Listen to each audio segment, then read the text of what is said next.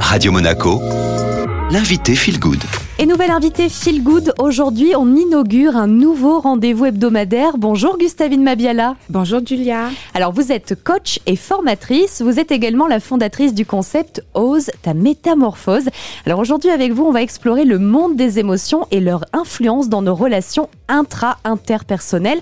Alors déjà Gustavine, première question, qu'est-ce qu'une émotion? Une émotion vient du latin emovere. Movere qui signifie bouger, se mettre en action, se mettre en mouvement. Et la particule e signifie hors de. En gros, une émotion, c'est ce qui nous secoue, ce qui nous fait bouger, ce qui nous met en mouvement. Il y a six types d'émotions fondamentales, la joie, la tristesse, la peur, la colère, la surprise et le dégoût.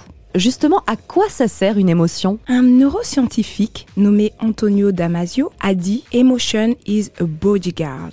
Nos émotions sont nos gardes du corps. Effectivement, elles sont là pour nous servir d'indicateurs partant de notre être intérieur vers l'extérieur pour nous avertir d'un danger. Je suis ailleurs et je veux traverser la route, mais le feu est vert et voilà qu'une voiture arrive à vive allure, elle klaxonne, je lève la tête, je me rends compte qu'elle fonce sur moi, mon émotion de peur se déclenche, tout mon être reçoit l'information, attention danger, et là, je saute sur le trottoir et je suis sauvé. Sans cette émotion, le mouvement n'aurait pas été possible ou aurait été très lent et du coup, j'aurais pu me faire écraser. Voilà à quoi servent nos émotions, à nous mettre en mouvement et à être réactif face à une situation qui laisse à désirer. Pourquoi est-ce qu'on a tendance à tant les refouler? Ah, ce professeur disait aussi, arrêtons de lutter contre nos émotions, mais servons-nous d'elles comme alliés. On a tendance à les refouler car on les utilise mal. On ne nous a pas appris à les gérer et du coup, elles prennent le dessus et nous envahissent. Comment on fait pour les gérer, ces fameuses émotions? C'est bien le sujet, grâce à l'intelligence émotionnelle. Et c'est ce dont je vous parlerai la semaine prochaine. Je vous expliquerai comment être